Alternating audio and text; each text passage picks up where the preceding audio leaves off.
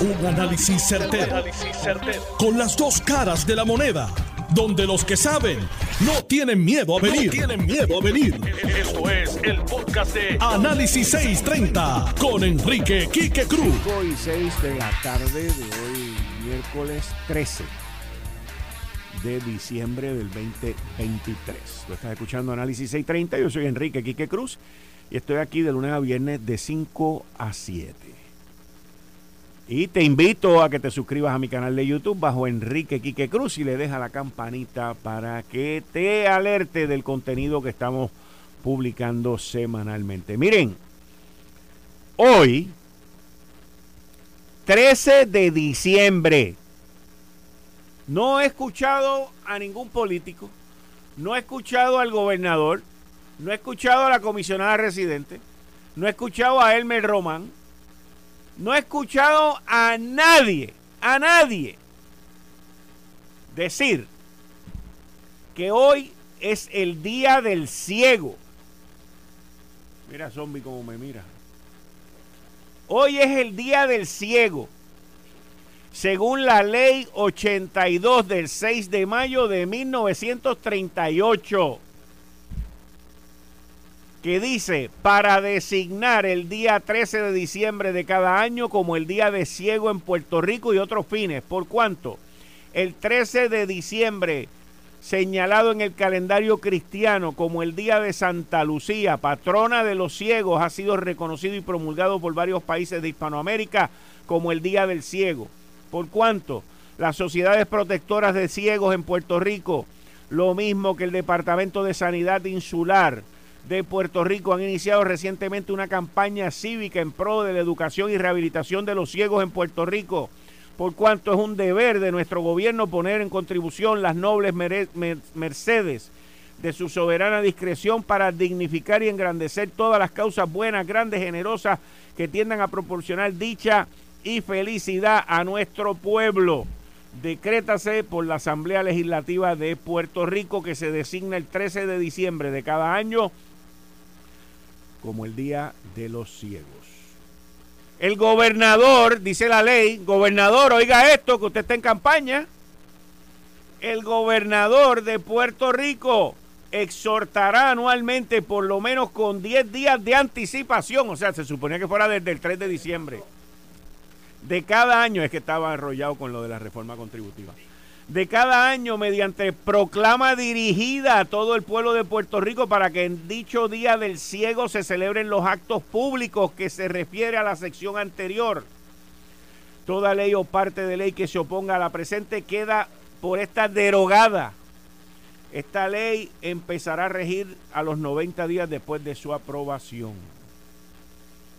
Ley número 82 del 6 de mayo de 1938, proclamada como el Día del Ciego. ¿Y, por qué yo traigo esto? Yo tengo una relación que muy poca gente conoce, pero muchos ciegos en Puerto Rico lo saben.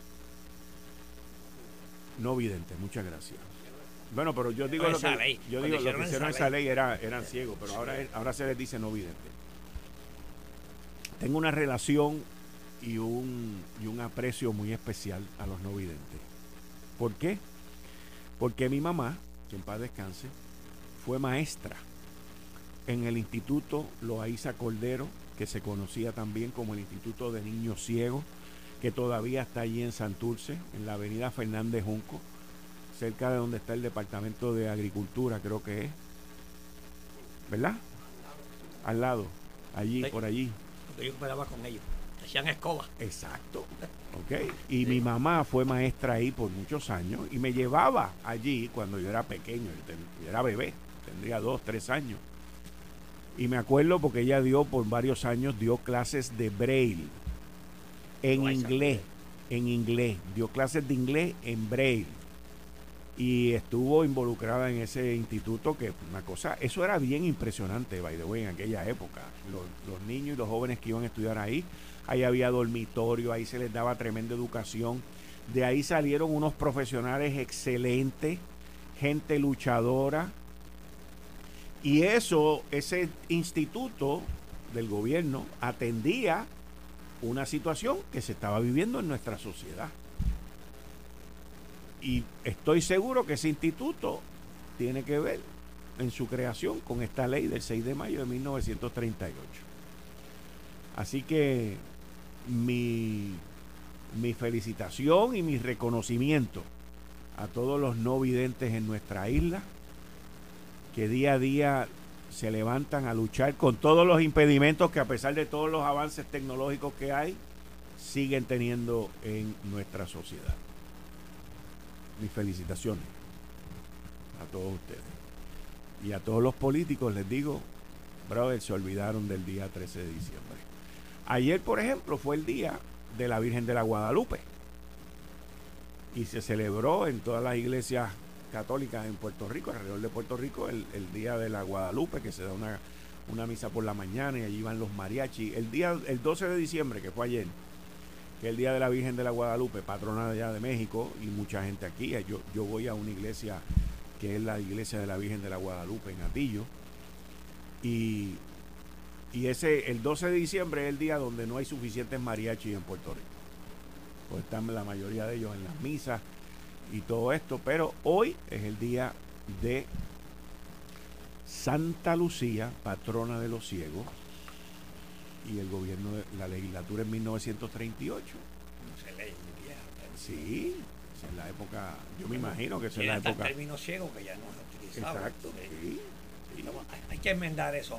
Sí. Que te oigan así que, que, enmiende ese vocabulario. Debe estar, debe estar enmendada, debe estar enmendada. Pero aquí la gente, eh, o aquí la gente está distraída en, en, cosas que no tienen tanto valor como lo tiene esto. Y, y la lucha que las personas con impedimentos tienen todos los días, todos los días en Puerto Rico.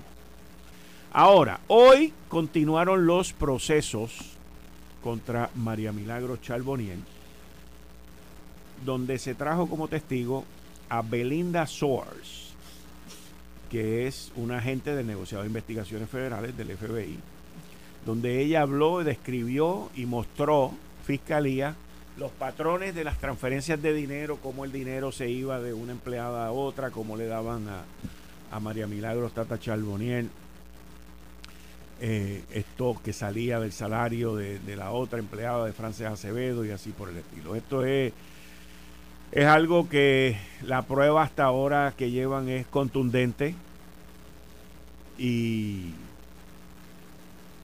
y hay que ver luego más adelante cuando le toca la defensa.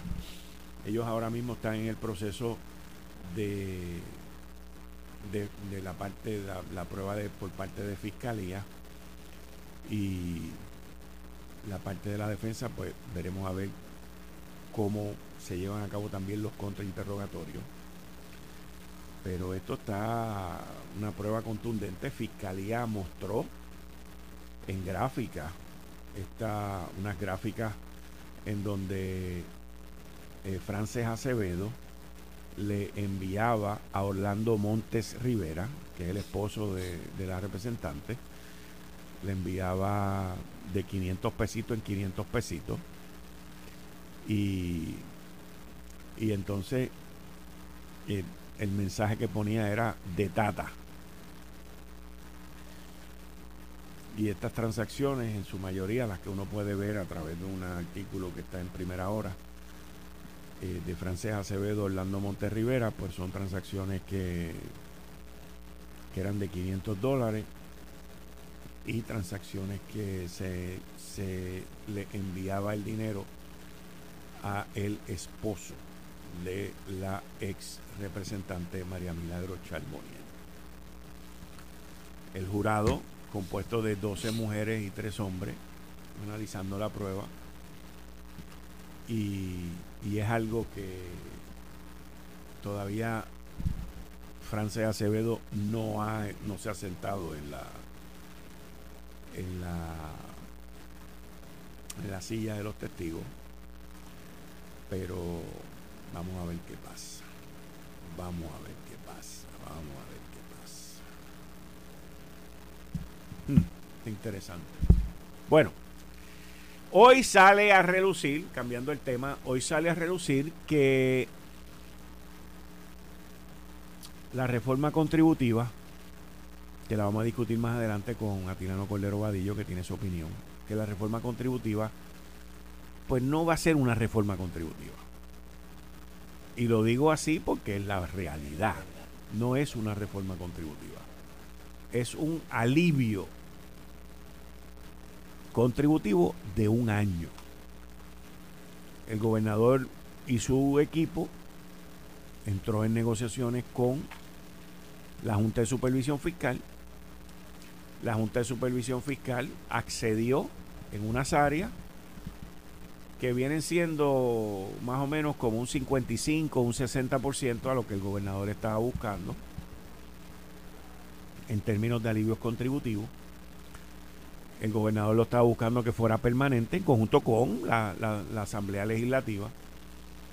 Y la Junta decía que eran 700 y pico millones de pesos, el gobernador decía que eran 500 anuales, y ahora esto resulta ser de 260 millones de dólares aproximadamente, en donde eh, hay un número de personas que van a recibir este alivio en su planilla. Va a ser va a tener dos opciones, o una deducción de la planilla, o si usted quiere, pues puede pedir que le manden los chavos a usted, que se lo depositen en su cuenta.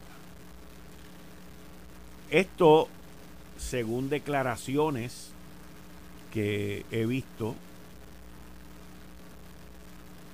en todo este proceso, podemos entender que todas las partes lo han aceptado la Junta de Supervisión Fiscal hizo las siguientes expresiones. La Junta de Supervisión Fiscal continúa trabajando con el gobernador y la legislatura en una resolución propuesta para definir los parámetros de un reembolso contributivo no recurrente para individuos contribuyentes. Esperamos poder puntualizar los detalles del acuerdo lo más pronto posible. Así que si dice individuos contribuyentes, le vamos a preguntar al representante Jesús Santa si eso incluye corporaciones. Porque, porque individuos contribuyentes no sé si incluye corporaciones, son personas individuales. O sea que las corporaciones no van, en esto. Eh, y, yo tengo que opinar sobre este tema, pero lo voy a hacer a las 5 y 30 con Atilano Cordero Vadillo, que está aquí con ese tema. Y también va a estar aquí el representante Jesús Santa, en donde, para que usted entienda, si el ingreso neto sujeto a contribución es no mayor de 9 mil dólares, le toca cero. No paga. Pero es que esto, esto yo lo quiero discutir contigo después porque aquí ya yo estoy viendo unas cosas que con las cuales yo no estoy de acuerdo. Yo quiero discutir eso con Jesús para, y te voy a, y te voy a decir, sí, lo tengo aquí. Tenemos, tenemos la tablita, tenemos toda la información, pero la información, lo que yo he visto que se ha hecho en esta isla, en términos contributivos, es que personas que ganan, creo que es hasta 35 mil o 40 mil dólares, no pagan nada. ¿Estoy correcto? O de 25 mil en adelante, que no pagan. Yo sé que hay uno, hay unas, pero eso, eso lo hablamos más adelante. Hay unas tablas donde yo entiendo que los que ganan 25 o 30 mil, algo así. Oye, recuerdo que esa legislación viene de. de los dependientes. Que, ¿ah? Todo depende de los dependientes. Depende de los dependientes. Si no tienes dependientes, tienes que pagar. Ok. Pero esto, este lo que hacemos a las 5 y media. Está bien. Pero, para ser clarito, lo que pasa es que la tabla parte del ingreso ya final, que usted de una vez ha deducido todo. Cuando tú hablas de 9 mil es cuando le dedució la deducción de casado, deducción de independiente, las hipotecas y ese tipo de cosas. O sea que en términos generales lo que tú planteas que una persona gana 20, 25 mil dólares posiblemente no pague contribución es cierto, pero, pero la tabla no parte de ahí, parte de 25 mil menos los 6 mil de casado, menos los 1.500 de, de deducción de, de los gastos que gastos, este, de los 7 mil de, de, hipoteca, ese tipo de cosas.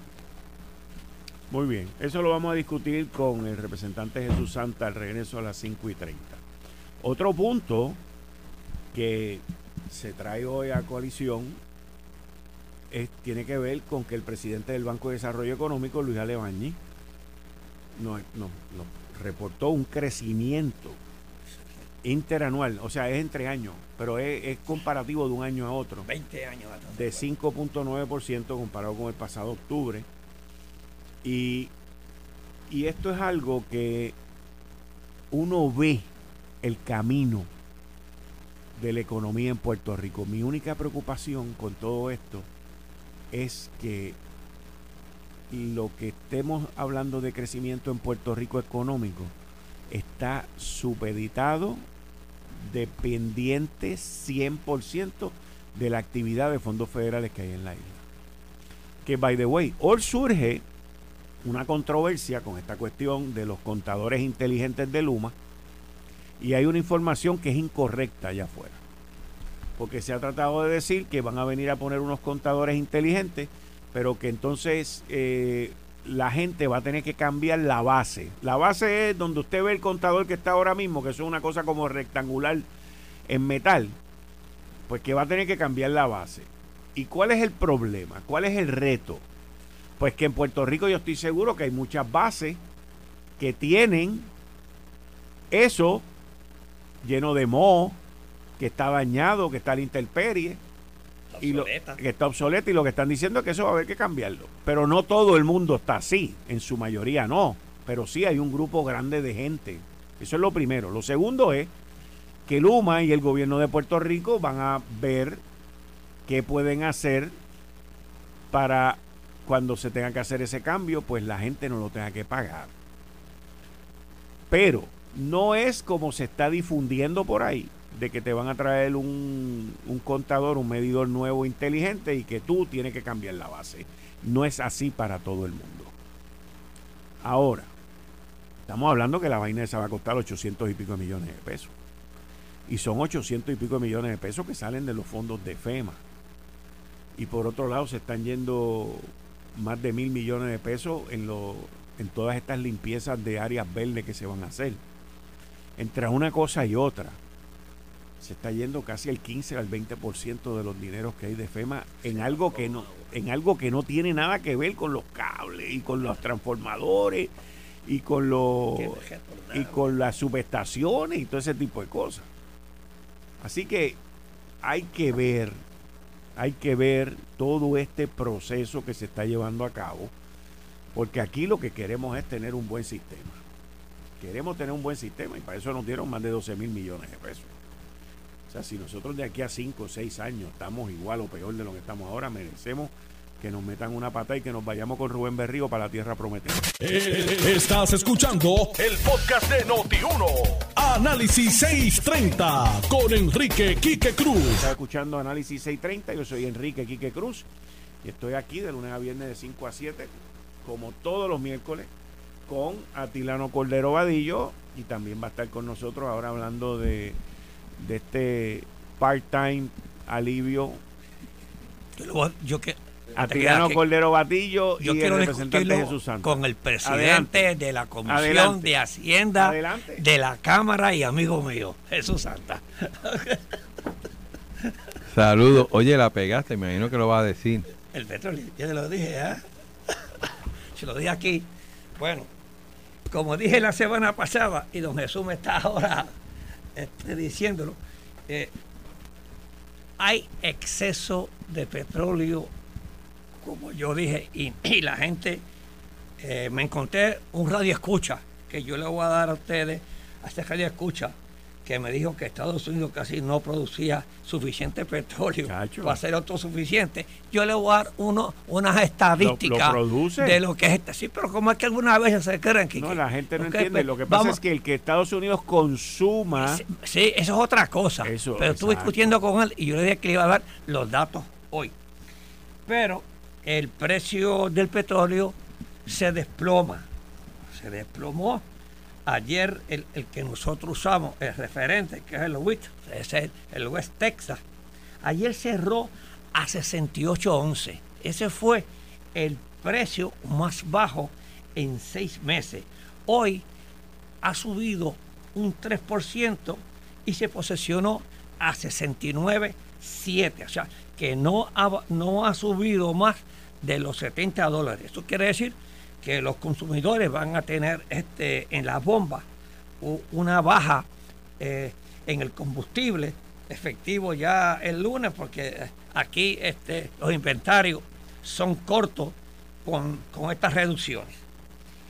Este, el, eh, el petróleo está este, el llamado oro negro sigue bajo la presión desde la última reunión de los países exportadores de petróleo, OPEC, que yo le dije la semana pasada que ellos se autopusieron un recorte voluntario de 2 millones de bajiles diarios.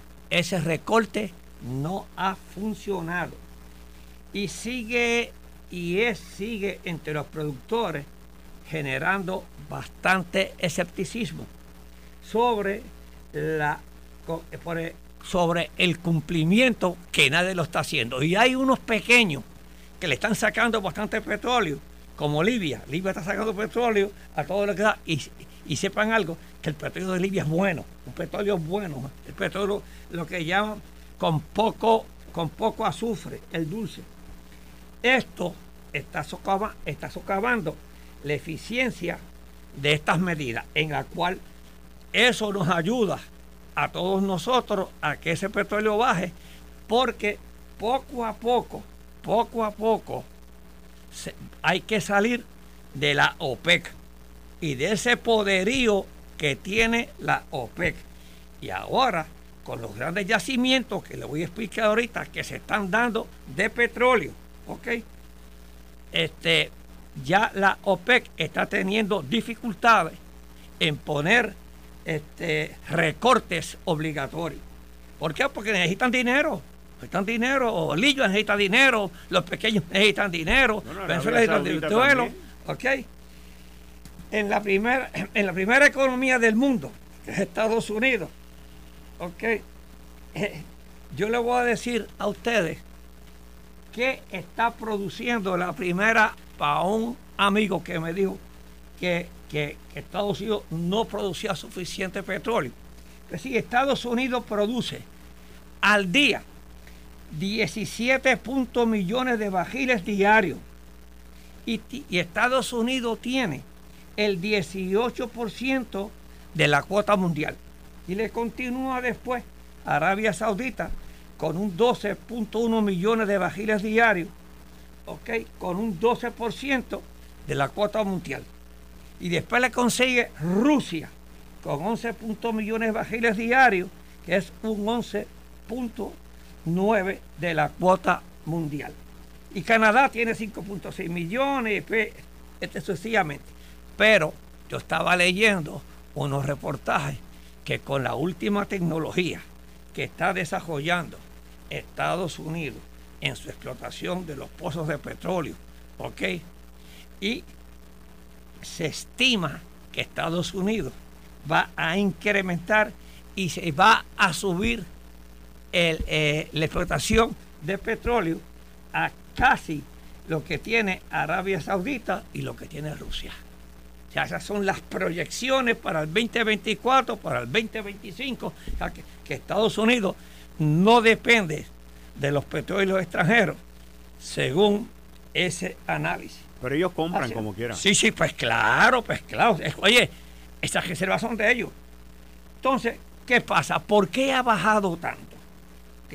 Los yacimientos nuevos que yo expliqué, y Jesús Santa me ayudó a, a, mí a, decir la, la historia de Guyana. ¿ok? Pero Guyana sigue, sigue las proyecciones que tiene Guyana es que tiene más petróleo bueno, bueno, okay, casi igual que Venezuela, de las explotaciones. Irak sacó el pozo de petróleo más grande que tiene en los últimos años. Ese lo tiene una compañía rusa. Venezuela tiene, Brasil tiene petróleo de más, que ahora lo va a tener que sacarlo. ¿okay? Eh, Argentina tiene un, yacimiento en, en, la Patagonia, en el pozo que le llaman vaca muerta, vaca muerta, ¿ok? Y es petróleo bueno, el petróleo bueno. Entonces tiene a, Guyana, como le expliqué, y tiene a Surinam. Así es que el petróleo no es verdaderamente lo que, lo que estaba esperando antes, que no había suficiente petróleo. Los yacimientos, la nueva tecnología, y eso hace bajar a los mercados. Y si todos estos, países, este, especialmente los de América y otros más, se alían con Estados Unidos, va a haber petróleo y yo no creo que el petróleo vaya a subir nuevamente a, a, los escandalosos precios que se decía que iba a subir a, a 100 dólares el bajil. Hay demasiado petróleo. o sea que, según lo que tú nos estás explicando, podríamos decir que el precio de la gasolina va a seguir bajando. Bueno, los precios de la gasolina, vamos a ver cómo está en la bomba la semana que viene, pero va a seguir bajando porque está. Digo, ya uno ve la premium, por ejemplo, que, está por debajo, por los 95 chavos pues el, litro, que eso. Sí, ya se si hoy se dejó 69.7, ya estaba. Ah, rayo, a 69. ayer estaba a 68.11, Quique. Hoy subió un 3% y se dejó a 69 dólares 7 centavos. El West Texas, que es el que nosotros utilizamos. La inflación en Estados Unidos cayó solamente una décima de por ciento. pero están diciendo que, que, el mero hecho de que haya bajado un poquito. Eh, déjame, déjame, déjame, déjame decirte lo que yo creo después de, tu me lo que me están diciendo. La gasolina regular está en 76, ah. 77 chavos. La pero regular. si te lo estoy anunciando, basta que usted Tú no, no gente que me están escribiendo, que me están diciendo yo no eso. yo no lo he visto por ahí, pero me dicen que en Bayamón. Ya está bajando, ¿lo ves? En Bayamón, es que en Bayamón es donde que está. Que oigan este programa los no, y los jueves. Esto está bueno. Ok. La inflación, la inflación cayó solamente una décima en noviembre. Oye, y se posicionó a 3.19. Se esperaba que fuese más. Se esperaba que fuese más, por lo menos 3 puntos. No sucedió se posicionó 3.1. Eh, esto quiere decir que los intereses no van a bajar hasta que la inflación no llegue a un 2%. Pero ¿qué pasa? Pero tampoco van a subir. No, no, no van a subir. No, no, no van a subir. Yo no he dicho que van a subir. No, no, yo no van a bajar. estoy diciendo. No van, a, no van a subir. Si tú tienes el petróleo bajando, eso le va a meter una presión ah, bien brutal. A, la, economía, a, la inflación. Porque lo más que está eh, este, en Estados Unidos afectando es el petróleo. Por el petróleo. Por la guerra de Ucrania. Claro. con, con los datos de noviembre muestran la dificultad de que el tesoro vaya a bajar al 2%, como tú dijiste. Digo, este, el, objetivo es al 2%. La inflación. La inflación, ese es el objetivo. Y acuérdate que también están, Biden está en, qué? En la campaña En la campaña. Y va a bajar esa inflación como de lugar. Está perdiendo. Y si va a meter petróleo, yo no, yo, yo no toco cosas políticas. No está bien, pero como tú dijiste que Biden estaba corriendo. Bueno, porque es que Estados Unidos está en campaña política, para generalizar. El desempleo, hermano, es que está, en un 4%. Eso es una cosa increíble. El desempleo no sube, está en un 4%. Está todo el mundo trabajando. Esa, esa economía, y que este, esa economía, eh, en el mes pasado, el 65% de, de, los números de la economía, este, de la economía, ¿sabe qué fue? En consumo. En consumo. Es una, economía de consumo. Hay dinero. Así es que este, no vamos a ver bajar los intereses, pero sí va, vamos a ver que que el petróleo, eh, el gran oro negro, siga bajando y eso se va a, ver. No sé, no sé si Luma baje la luz. ¿Quién es que baja la luz, este, Quique? Cuando baja el petróleo. El negociado de energía. ¿Y quién es? ¿Quién dirige eso? Que, es político. Son unos comisionados que hay allí, el negociado de ¿Eh? energía. Eh, pero fíjate, lo, qué, bueno que tú traes ese tema. Porque es que tienen que bajar esto. sí, sí, sí, pero, pero estamos hablando del mes de diciembre. Sí, noviembre. Eso impacta diciembre. no, impacta lo que tú diciendo, y, impacta enero. bueno, sí, si sigue precios, impacta enero. Exacto, pero oye, a 69 pesos lo que tú estás diciendo, el, el el barril de petróleo a 69 pesos en el, en el West Texas, ¿es que tú estás el West Texas, que es el que usamos nosotros. Ese mismo. Eso. Pues te estoy diciendo que, que yo recuerde en los últimos 12 meses ese precio no ha estado en 69 pesos. No, no, no, no. Si eso, oye, es de los últimos años, hace seis meses. Ok. Pero hasta hace un par de semanas atrás estaba en 80, porque yo recuerdo que hemos hablado de 80 y 80 y 80 y 80. Esto se desplomó de momento. Y by the way, Estamos hablando también de que hace como 10 días o dos semanas la OPEC iba a tener una reunión y la pospuso. Bueno, pero, pero eh, ellos quedaron en esa reunión que el recorte era voluntario y nadie recortó y Libia siguió tirando petróleo. en, el, en la primera economía del mundo, Estados Unidos, el, el Producto Bruto Interno creció 5 0.2% el mes pasado. Así que me gustan a mí que me den los números, no como lo que me envió el Banco de Desarrollo aquí en este texto. Estaría a mí 5.2% en el tercer trimestre. Eso quiere decir que Estados Unidos tiene acumulado al día de hoy, de ayer, un crecimiento de un punto de 2.1%. Ok. Ok. O sea que toda la economía de Estados Unidos no es que está a, un 5%, un 4 y pico, como está la China, pero está por lo menos en los niveles del presupuesto y como está la europea.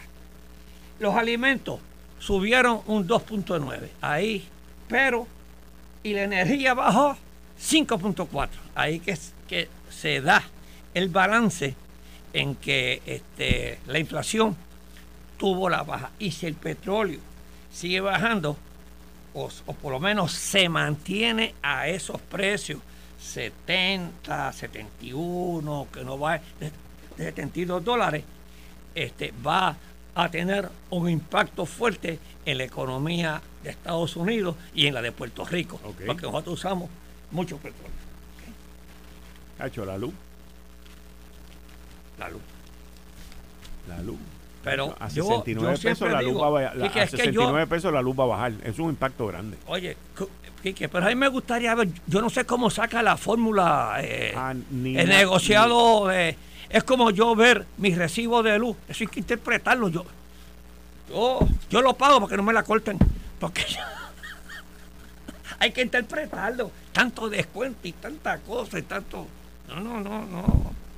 Yo creo que deben, deben pasar una ley para que ese recibo sea más sencillo. Porque, es que no tantas cosas. No, entiendo.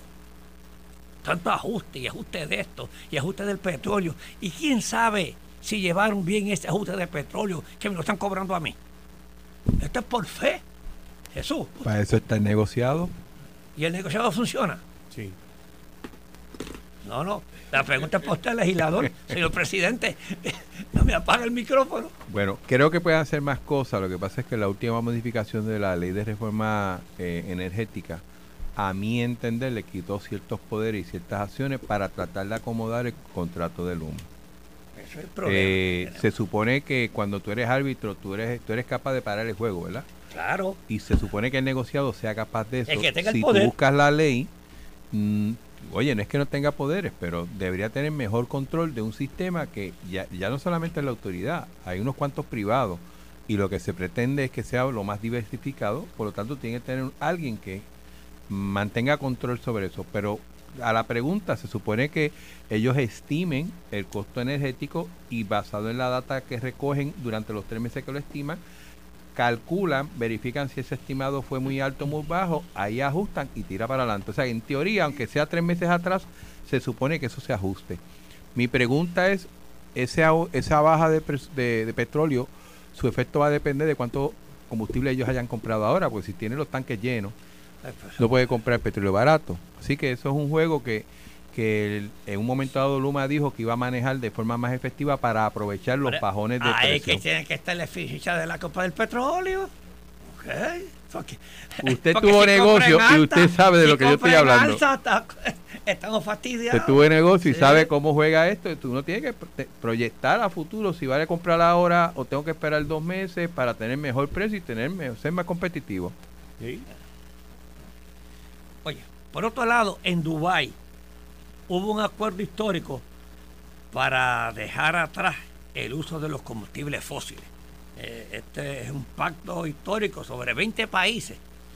Acuerdan reducir el uso del petróleo y el carbón, aumentar el peso de las renovables, y, pero mírate, y emplear más energía nuclear con el objetivo de reducir el calentamiento global, lo que era antes para los ambientalistas que no querían saber de la energía este, eh,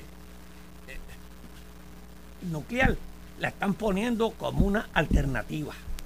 Si no me equivoco, Europa el año pasado, después de la guerra de Ucrania, determinó que la energía nuclear era una energía limpia. Limpia, es correcto. Y hubo una presión porque obviamente el petróleo que venía de Rusia en esa y el gas obviamente se limitó y ellos no tenían la capacidad de, ¿verdad? Con los las, la energía eólica y solar de, poder suplir su, su demanda de, de energía y, y, para los que no lo sepan y, y obviamente hay que cogerlo en serio, Europa determinó que la energía nuclear, la Unión Europea, era una energía limpia. limpia. Eso provocó que plantas que inclusive habían cerrado en Europa volvieran a abrir. Abrirse.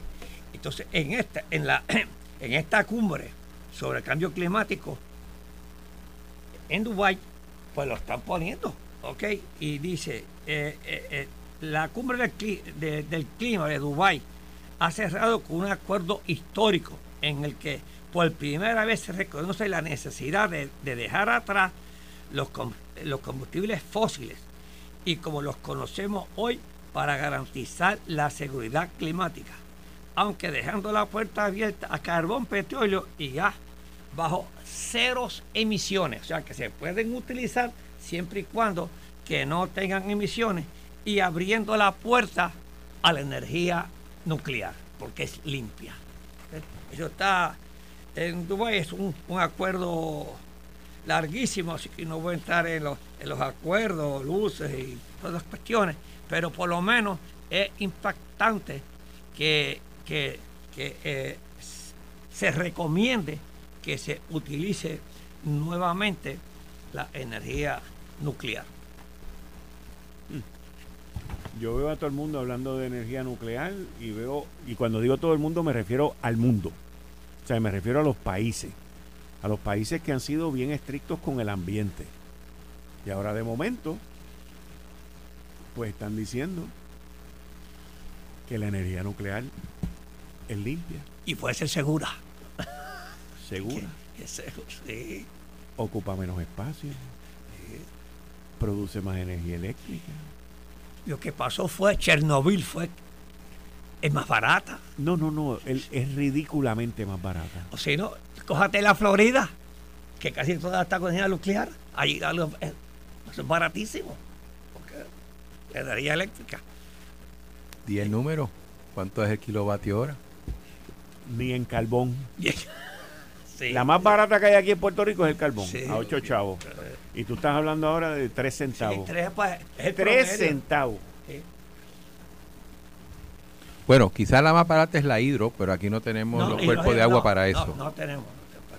No, pero, pero de lo que hay por ahí, o sea, los países están mirando esto. Se está cambiando el mundo. El mundo está cambiando, menos nosotros. Esto fue el, podcast de Notiuno. Análisis 630 con Enrique Quique Cruz. Dale play a tu podcast favorito a través de Apple Podcasts, Spotify, Google Podcasts, Stitcher y notiuno.com.